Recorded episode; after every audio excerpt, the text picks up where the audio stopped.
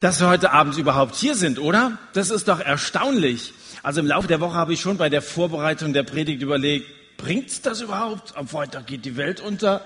Das ist alles für die Katz, was ich hier vorbereite. Warten wir es erst mal ab. Und dann ist nichts passiert.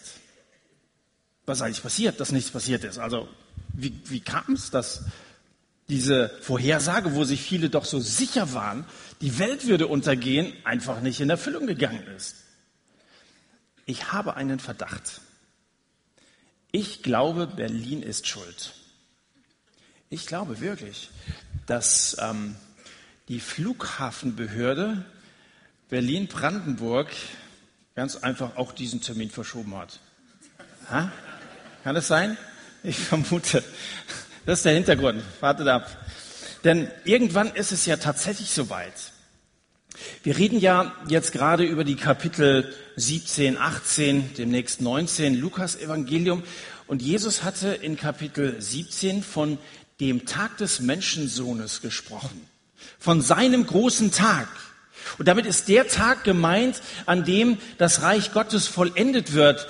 Der Tag, an dem Jesus wiederkommt. Ihr erinnert euch an die Predigt von David vor zwei Wochen, der von einem zweiten Adventsereignis gesprochen hat.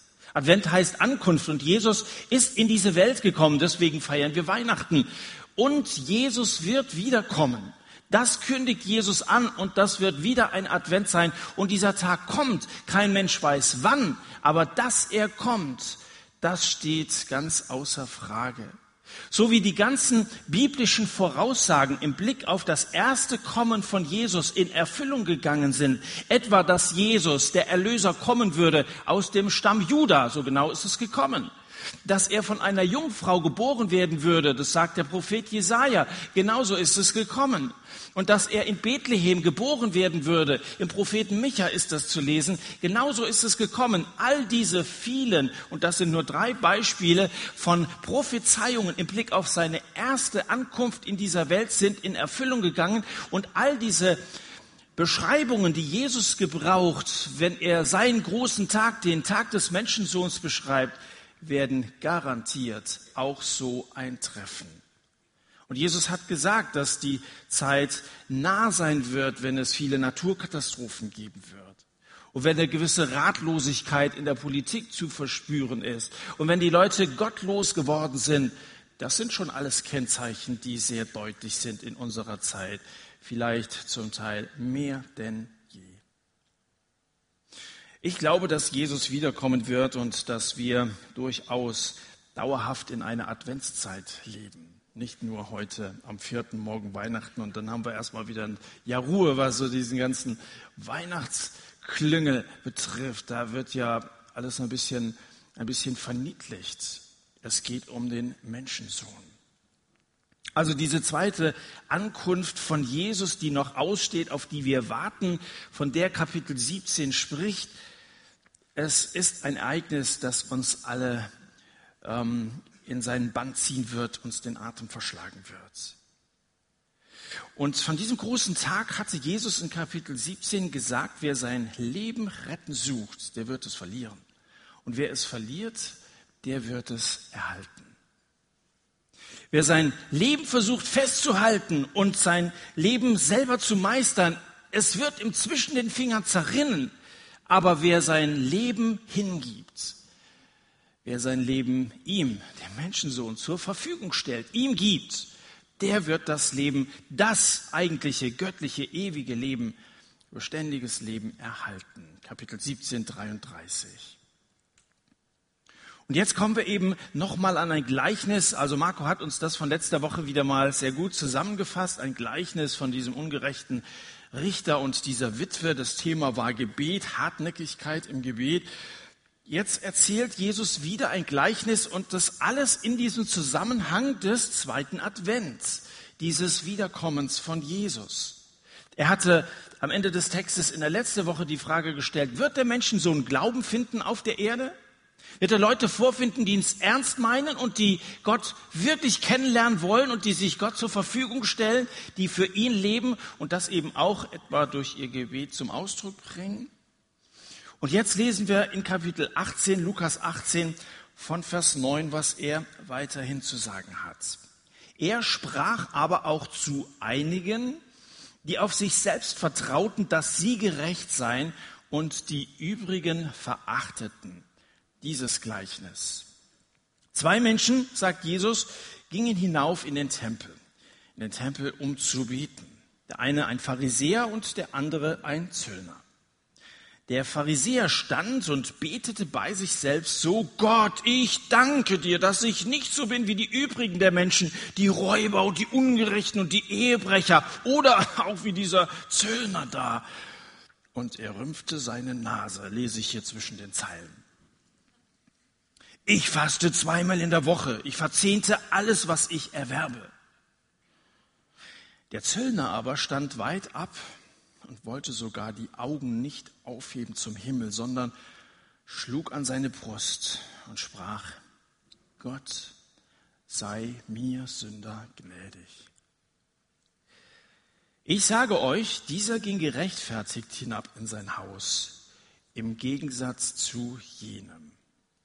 Denn jeder, der sich selbst erhöht, wird erniedrigt werden, wer sich aber selbst erniedrigt, wird erhöht werden. Das müssen wir der Hanna auch sagen. Die stand die ganze Zeit hier oben auf der Bühne. Ja?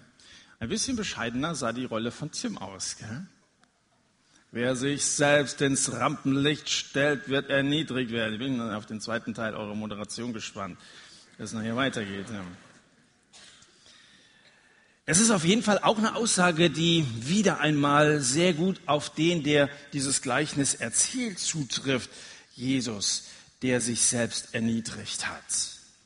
Er, der auf alle seine Vorrechte verzichtete. Das ist ein Weihnachtstext, den findest du nicht im Lukas-Evangelium Kapitel 2, sondern im Philipperbrief Kapitel 2. Er stellte sich auf dieselbe Stufe wie ein Diener, steht da in Philippa 2. Und er wurde einer von uns, ein Mensch wie andere Menschen, aber er erniedrigte sich noch mehr. Im Gehorsam gegenüber Gott nahm er sogar den Tod auf sich. Er starb am Kreuz wie ein Verbrecher. Deshalb hat Gott ihn ohne Gleichen hoch erhöht und ihm einen Ehrentitel, einen Namen gegeben, der bedeutender ist als jeder andere Name. Jesus, der sich selbst erniedrigt hat, er ist erhöht worden von seinem Vater. Er, der Stufe für Stufe Mensch wurde, Diener wurde, bis zum Kreuz sich als Verbrecher hat hinrichten lassen, eine Stufe nach der anderen in die Tiefe gestiegen ist. Er ist von Gott erhöht worden, hat einen Namen bekommen, der größer, höher, beachtenswerter ist als jeder andere Name. Der Name Jesus Christus. Jesus bedeutet, Gott wird retten. Er kam in diese Welt, um Menschen zu erretten, um das, was kaputt gegangen ist, wieder heil zu machen, um Menschen wieder eine Perspektive zu eröffnen. Jesus, der Retter, ist gekommen. Christ, der Retter, ist da. Auch das klingt in den Weihnachtsliedern oft so lieblich, aber es ist doch eine gewaltige Botschaft. So ein Lied müsste man rausbrüllen. Wir werden nachher noch ein paar Weihnachtslieder hören und zusammen singen. Brüllt diese Botschaft in diese Welt. Der Retter ist da. Jesus kam. Er erniedrigte sich und Gott hat ihn erhöht. Deswegen gibt es einen Satz. Deswegen lebt die Kirche nach 2000 Jahren immer noch. Es geht um ihn, um Jesus, den Herrn der Gemeinde. Nun erzählt er aber so ein Gleichnis hier, über das ja, müssten wir ja doch noch mal ein wenig nachdenken. Obwohl, man hat den Eindruck, das ist relativ leicht zu verstehen. Also wer das nicht kapiert, gell, also da würde vielleicht der eine oder andere sagen, da ist jede Auslegung überflüssig. Warum sollte man als Erwachsener das auseinandernehmen, was schon ein Kind begreift? Lassen wir es einfach so stehen, verbeugen wir uns ehrfürchtig und sagen, so ist es. Allerdings gerade so die vertrautesten Geschichten, und das gehört schon zu den Geschichten, die viele schon mal irgendwo gehört haben, die vertrautesten Geschichten lassen einen manchmal das Wesentliche übersehen. Wer sind diese beiden Gestalten, von denen Jesus hier redet? Kann man die einfach auf so zwei Typen reduzieren und festlegen? Ist diese Bildrede so eine krasse Schwarz-Weiß-Malerei? Schönes Bild, ja, Schwarz-Weiß ein Schwarz-Weiß-Bild von zwei sehr unterschiedlichen Charakteren? Wenn dieser Pharisäer, von dem hier die Rede ist, wirklich so ein abgehobener Nasenprinz wäre, Einer, der kein Gespräch, noch nicht mal ein Gebet auslässt, ohne irgendwie auf versteckte Art und Weise sich selbst in den Vordergrund zu stellen, sich zu loben, dann wäre die Pointe des Gleichnisses relativ klar. Aber so ist dieser Pharisäer nicht. Und wenn der Zöllner wirklich diese ergreifend sentimentale Demut hätte, wie wir das vielleicht meinen, dann macht die Geschichte ebenfalls keine Probleme. Aber so ist dieser Zöllner nicht. Das ist nämlich ein Schuft. Der arbeitet mit den Besatzern zusammen, mit den Römern. Die haben also die damals bekannte Welt erobert und sich überall breit gemacht. Und bei den Juden haben sie sich ziemlich stinkend gemacht. Mit denen arbeitet er zusammen. Und dann, dann schröpft er ihnen das Geld ab, also nimmt Zölle ein, Steuern für die Römer. Die Höhe der Zölle, dabei orientiert er sich an der Tagestemperatur. Völlig willkürlich saugt er das Volk aus, wirtschaftet in die eigene Tasche. Das ist der Zöllner.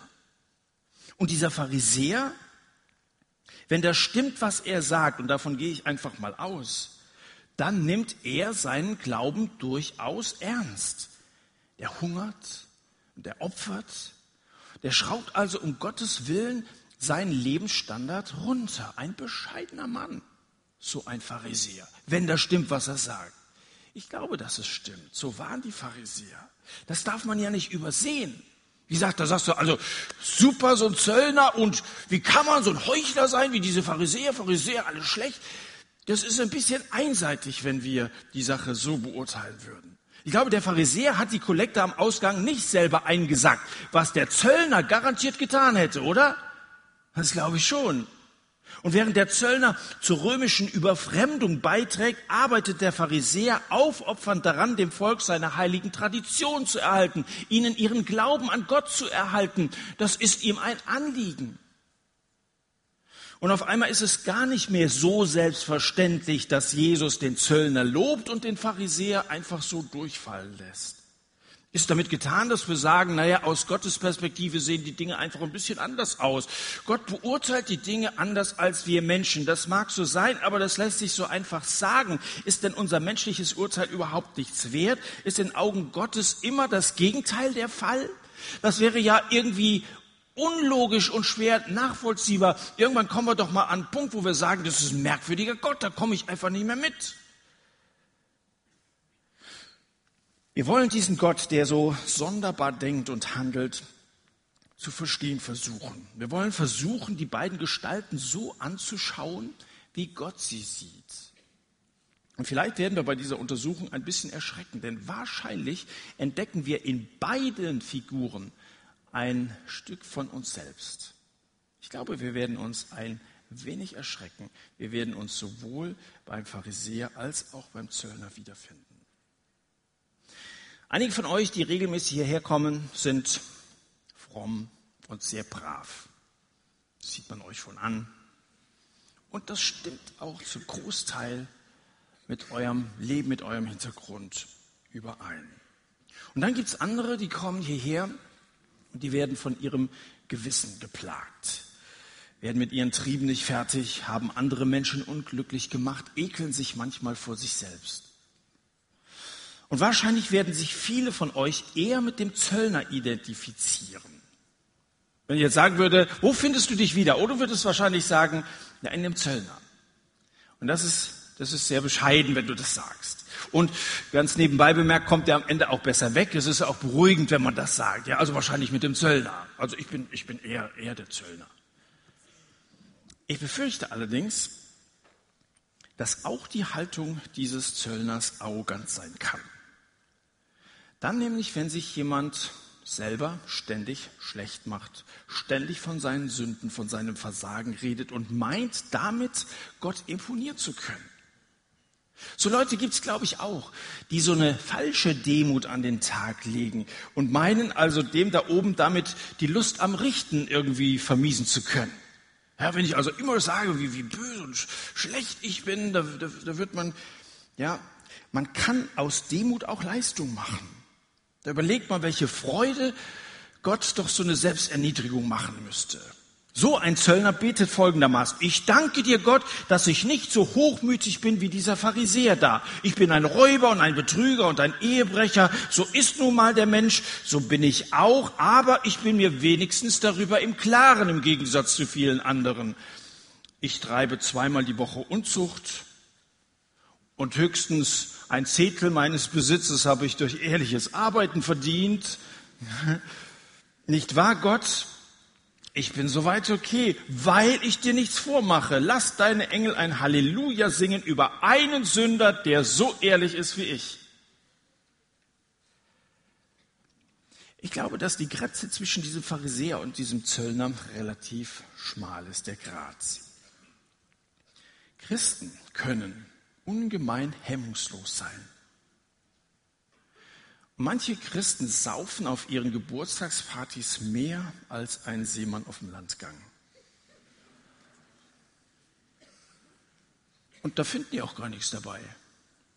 Weil ja, irgendwelche Schwächen hat ja jeder. Und wir müssen ja irgendwie auch mal zeigen, dass wir als Christen relativ normal sind.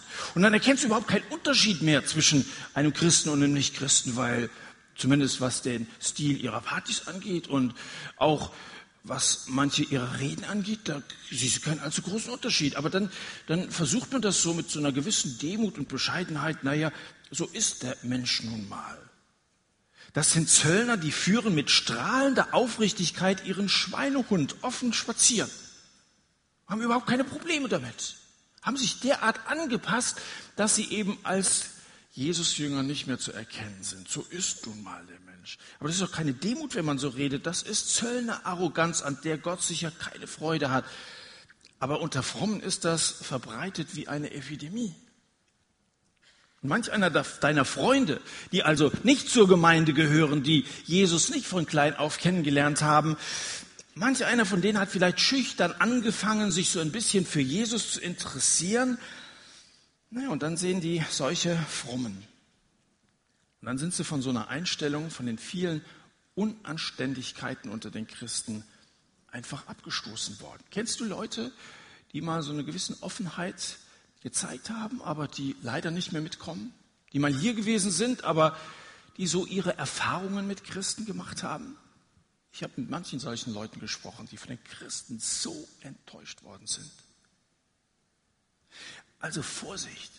Wenn du mal deine Sünden bekannt hast, so im Tempel gestanden hast, Sündenbekenntnis schützt nicht vor weiterer Sünde. Und Sündenbekenntnis schützt auch nicht vor Arroganz. Auch Demut ist eine Tugend, die der Teufel missbrauchen kann. Gerade in solche Nester legt er gerne die Kuckuckseier des Hochmuts rein und freut sich königlich, wenn die ausgerechnet von den Frommen selber ausgebrütet werden freut er sich. Gerade die Frommen mal so ein bisschen anzukratzen, deren Ruf zu schädigen, schadet letztendlich der ganzen Gemeinde von Jesus. Also wer äh, pauschal behauptet, die Zöllner seien Gott näher als die Pharisäer, handelt ja genauso wie der Pharisäer hier nur mit umgekehrten Vorzeichen. Also von daher, ich möchte nur sagen, lehn dich jetzt nicht zurück und sage, ja, ich bin also so ein Zöllner, ich habe ja irgendwann mal meine Sünden bekannt und so, ich habe schon eingesehen, vor Gott habe ich als Mensch so wenig Chancen, gell? Ja, so manches schiefgelaufen, sehe ich ein, sehe ich ein, ist halt so. Naja, ich möchte, ich möchte nicht, dass ihr euch zu sehr zurücklehnt bei diesem Gleichnis. Haben wir alles verstanden, das erklärt sich doch von selber. Aber natürlich stellt sich die Frage, was ist denn jetzt eigentlich der entscheidende Unterschied? Jetzt wollen wir ja auch nicht so sagen, dass äh, Jesus plötzlich den Pharisäer hier in Schutz nehmen würde und den, den Zöllner an den Pranger stellen. Was ist denn der Unterschied zwischen diesen beiden? Wenn also ein Zöllner durchaus auch arrogant sein kann und wenn ein Pharisäer bescheiden sein kann, wie gesagt, die, die waren nicht alle so. Es gab Pharisäer, Paulus hat erstmal so dazugehört, aber auch andere, die irgendwann eingesehen haben, die Sache mit Jesus stimmt und sie waren dennoch Pharisäer. Es gibt Bescheidene. Wenn das so ist, dann, dann ist ja alles irgendwie relativ. Also Gott kann bei den Lumpen wohnen und der Teufel den Frommen im Pelz sitzen. Beides ist möglich. Und deswegen müssten wir uns die Szene doch noch mal etwas genauer anschauen. Und da werden wir zunächst einmal gewisse Parallelen feststellen. Die erste Parallele ist die, dass beide Männer vor Gott kommen dass beide Männer so die Gemeinschaft mit Gott suchen. Beide treffen wir im Tempel an. Die gehen also aktiv zum Haus Gottes, weil sie hier erwarten, hier treffe ich auf Gott. Das sind also nicht Leute, die Gott irgendwo in der Natur suchen. So Leute gibt's ja auch, die gehen im Wald spazieren, Kirche und so weiter, brauche ich nicht. Ich finde Gott in der Natur. Und ich glaube, dass das oftmals Leute sind, die so bleiben wollen, wie sie sind. Weil dieser Gott in der Natur, der tut nicht weh. Der richtet nicht und dieser Gott, der spricht nicht, der gibt keine Befehle, der redet einem nicht so in Kram rein. Dieser Gott, der ist relativ einfach zu handhaben. Aber so sind diese beiden Männer nicht, sondern sie kommen hier zum Tempel und müssen hier damit rechnen, dass sie es mit dem Wort Gottes zu tun kriegen. Denn im Tempel, im Haus Gottes, auch in der Gemeinde, im neutestamentlichen Tempel, da wird schon die Wahrheit Gottes ausgesprochen. Da kriegen wir es mit einer Botschaft zu tun, die ab und zu mal ein bisschen wehtut, wie das vielleicht auch heute Abend der Fall ist. Also sie setzen sich dem aus und sie rechnen damit, dass ja, dass sie da eine echte Begegnung mit diesem heiligen Gott haben, weil sie sich ja dem Heiligtum nähern. Die wollen also nicht so irgendwie unverbindlich leben. Und dann gibt es eine weitere Parallele, das ist die, dass beide mit einem Dankgebet, kann man sagen, zu Gott kommen, sich an Gott wenden. Der Zöllner dankt ihm dafür, dass es so etwas wie Gnade überhaupt gibt dass er selbst sich überhaupt ins Heiligtum wagen darf und nicht irgendwo um das verlorene Paradies draußen herumschwänzeln muss, ohne dass er da einen äh, Fuß reinsetzen äh, darf. Also das ist einmal, dass er schon die Gnade Gottes erkannt hat, dass er als Sünder zu Gott kommen darf. Und auch der Pharisäer, er dankt Gott und zwar dafür, dass er ihn aus Schuld befreit hat und dass er Gott so mit erhobenem Haupt begegnen darf. Der sagt ja nicht einfach, sieh mal, was für ein feiner Kerl ich bin, sondern auch der Pharisäer preist Gott für seine Gnade. Anfänger und Gelegenheitschristen, die beschränken sich in ihren Gebeten normalerweise auf Bitten. Und besonders dann, wenn sie in Schwierigkeiten sind. Dann, dann, dann beten sie mal und im nächsten Augenblick ist Gott dann wieder vergessen. Wer dagegen Gott dankt, und das höre ich schon bei allen beiden hier raus. Wer Gott dankt, der zeigt, dass es ihm nicht nur um momentane Hilfe geht, sondern um Gott selbst. Die wollen und rechnen mit einer Begegnung mit dem lebendigen Gott. Warum aber lehnt Gott das Gebet des Pharisäers ab und nimmt das des Zöllners an? Der Unterschied ist der. Der Zöllner bekennt, dass er vor Gott mit seinem belasteten Gewissen nicht bestehen kann. Der Pharisäer meint, doch bestehen zu können. Das ist der Unterschied. Der Zöllner, so haben wir in Vers 13 gelesen, wagt es nicht, seine Augen aufzuheben. Der Pharisäer dagegen glaubt, Gott auf Augenhöhe begegnen zu können. Für ihn, für so einen Pharisäer, ist Gott ein Partner, der seine guten Taten zur Kenntnis nimmt und als Guthaben ver verbucht. Ja, mit mir kannst du schon zufrieden sein. Der redet wie, wie mit so einem Geschäftspartner mit Gott. Gott hat in Jesaja Kapitel 58, also im Alten Testament, einmal durch den Propheten Jesaja sagen lassen, zwar befragen sie mich Tag für Tag und es gefällt ihnen, meine Wege zu kennen. Wie eine Nation, die Gerechtigkeit übt und das Recht ihres Gottes nicht verlassen hat, fordern sie von mir gerechte Entscheidungen, haben Gefallen daran, Gott zu nahen. Da gibt es Leute, die haben Gefallen daran, Gott zu nahen und die tun so, als wenn sie gerecht wären. Und ich glaube, dieser Vers, Jesaja 58, Vers 2, wenn du es mal nachlesen willst, dass der sehr gut diese, diese Pharisäer charakterisiert. Der Fehler dieses Pharisäers ist, dass er glaubt, schon gerecht zu sein und dass seine Gerechtigkeit ausreicht. Was der alles getan hat, der hat einen Zehnten gegeben da, also, und zwar hat er alles verzehntet, nicht nur, dass er jetzt da also so ein bisschen Geld abgezweigt hat, sondern hat peinlichst genau von allem, was er hat, hat er Gott zehn Prozent abgetreten. Dann hat er zweimal in der Woche gefastet, da verhungert man ja fast dabei. Also eigentlich vom Gesetz her ist es vorgesehen, dass so fromme Leute einmal im Jahr fasten sollten. Übrigens ist das schon auch eine neutestamentliche Praxis. Irgendwann vor Jahren habe ich im Satt auch mal darüber gepredigt. Das ist schon ein ganz interessantes Thema. Der aber hier macht das, der ist ein bisschen übertrieben, der ist auch nicht mehr gesund, zweimal die Woche. Aber da merkt man doch, meine Güte, der hängt sich voll rein und meint aber dann eben durch diese Leistungen, durch seine guten Werke, Gott irgendwie zufriedenzustellen. Es scheint so, als ob er Gott lobt, aber in Wirklichkeit lobt er sich selbst. Und Eigenlob stinkt. Eigenlob stinkt deshalb, weil dabei die Gnade Gottes verwest. Deswegen stinkt Eigenlob.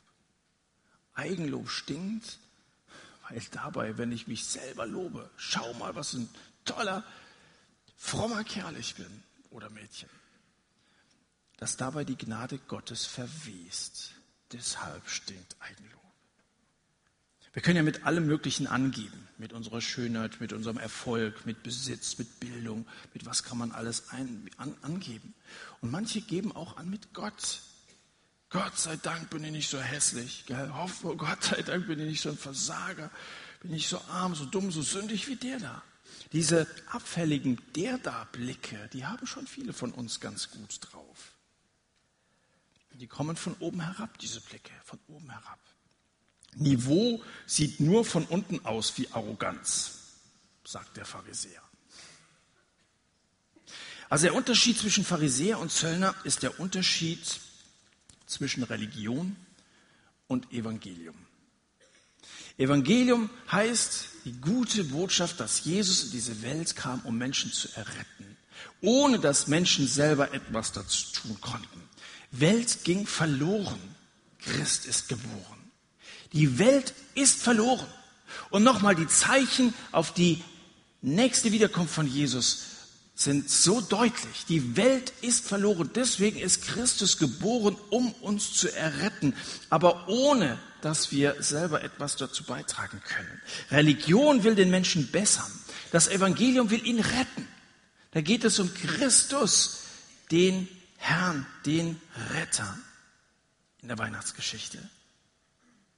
Es ist aus der Sicht Gottes nicht allzu viel erreicht, wenn ein Mensch andere hinter sich lässt.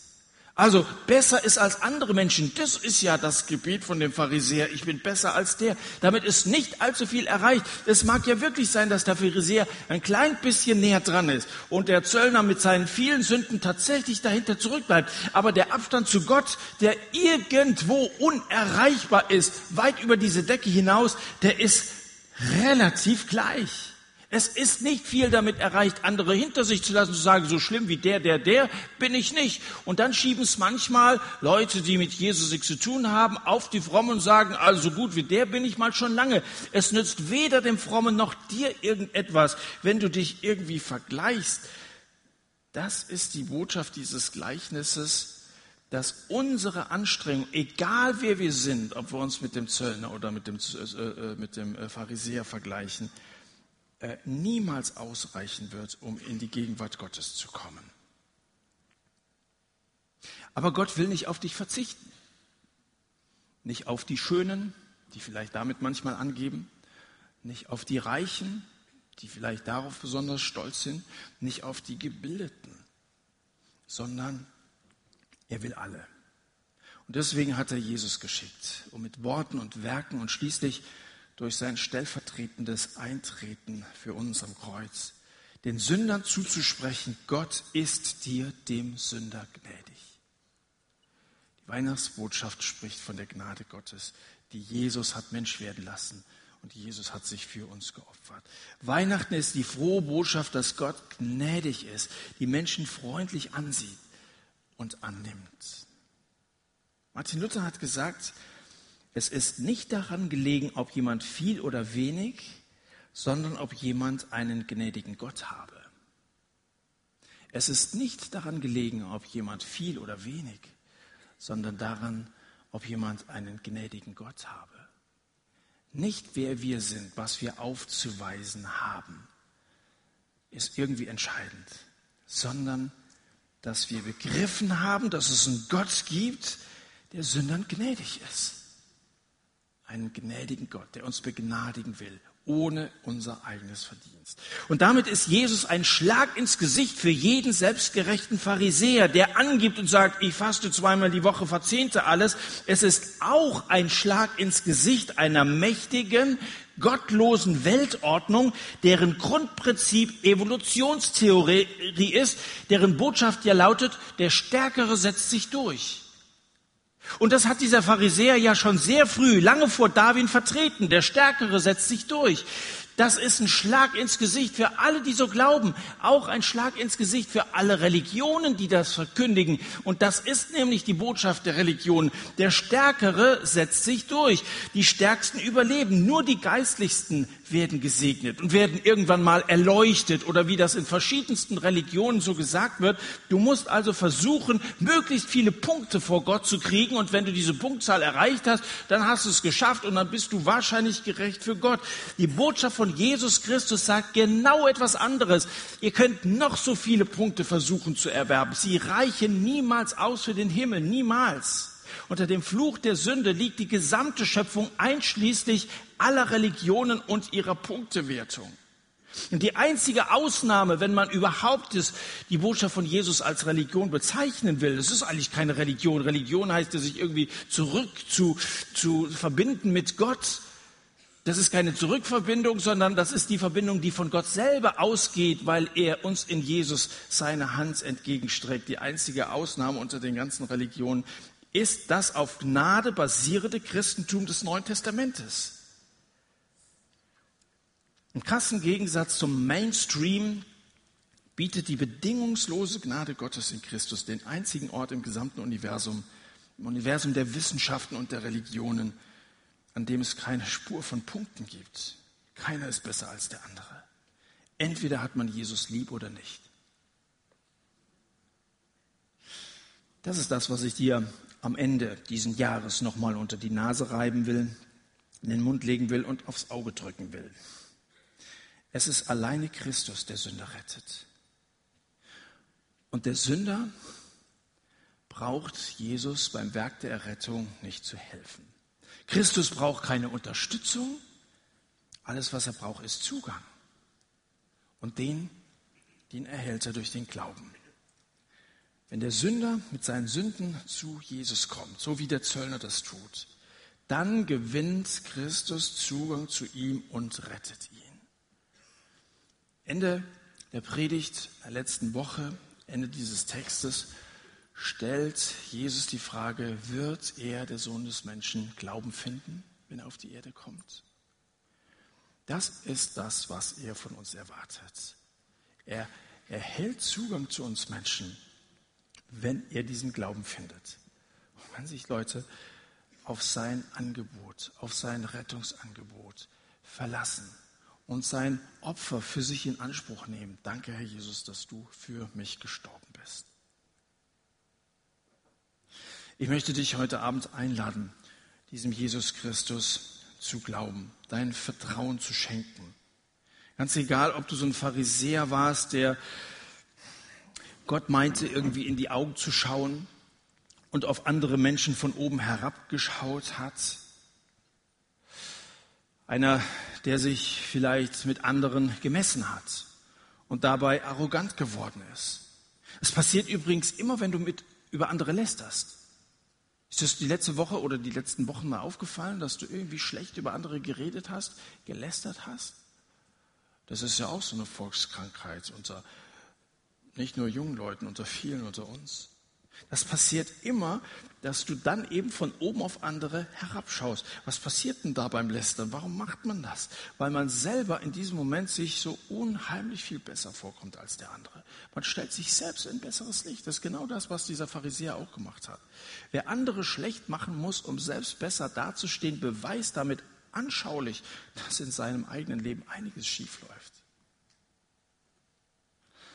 Dadurch, dass der Pharisäer von oben auf den Zöllner herabgeschaut hat, wird alles, was er sagt, trotz der Wahrheiten, die so im Einzelnen schon darin vorkommen, irgendwie falsch und verlogen.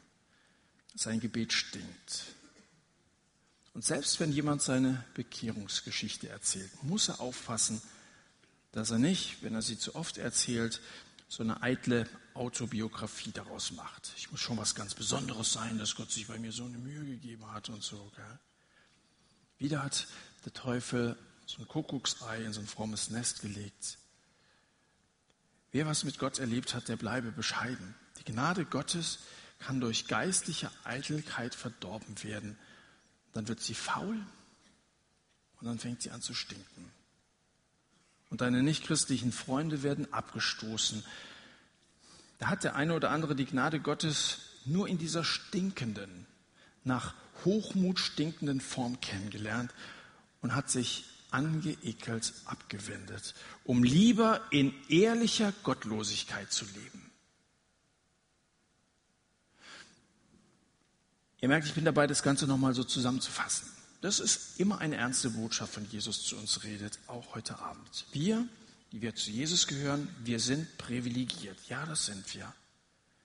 Aber der Grad zum Hochmut ist schmal. Und davor warnt uns dieses Gleichnis. Im Gebiet des Zöllners kommt außer Gott und ihm selber niemand vor. Er sagt nicht und kommt gar nicht auf die Idee, dieser Pharisäer da, der macht zwar einen frommen Eindruck, aber der hat bestimmt auch Dreck am Stecken. Außer ihm selbst und Gott kommt in seinem Gebiet nichts vor. Und somit gewinnt der Zöllner Zugang zum Herzen Gottes. Und deswegen sagt Jesus, wer sich selbst erniedrigt, wer seine eigenen Grenzen und seine Fehler kennt, der wird erhöht werden. Aber nicht der sich selbst erhöht, der wird erniedrigt werden. Ich möchte dich jetzt am Ende einladen zu beten. Wir haben letzte Woche über Gebet gesprochen und heute ging es auch um Gebet. Und Gott möchte, dass wir beten. Er möchte, dass sein Haus ein Bethaus ist, dass wir Umgang haben mit Gott. Und da lass in diesem Gebet jetzt mal nicht andere Menschen vorkommen. Mach es so wie dieser Zöllner. Er spricht nur mit Gott über seine eigene Sünde. Und wenn du das erkennst, dass du gesündigt hast, gelästert hast, arrogant gewesen bist, aber vielleicht auch so manche anderen Sünden, die einfallen, wie ich vorhin gesagt habe, du hast Menschen verletzt und das ekelt dich manchmal vor, dich, vor dir selbst, dann sprich das einfach aus und sag Gott, aufrichtig bitte ich dich, sei mir gnädig. Und dann darfst du das, das konnte Zöllner noch nicht wissen, kannst hinzufügen, danke, dass du Jesus gesandt hast. Danke für Weihnachten. Danke, dass der Retter gekommen ist. Welt, einschließlich mir, ging verloren, aber Christ ist geboren. Danke, Herr Jesus Christus, dass du gekommen bist, um uns unsere Sünden zu vergeben, neue Menschen aus uns zu machen. Und mach das aus mir. Mach aus mir neuen Menschen. Und ich nehme mir das vor, für dieses neue Jahr dir, Herr Jesus, nachzufolgen. Ich will, ich will dir gehören. Und ich möchte mein Leben dir zur Verfügung stellen. Ich möchte Christ sein. Ich will das Alte hinter mir lassen. Und er wird dein Gebet erhören. Davon bin ich fest überzeugt. Du darfst jetzt zu Jesus beten. Vertrau ihm dein Leben an. Es könnte das großartigste Weihnachtsfest deines Lebens sein. Wir beten.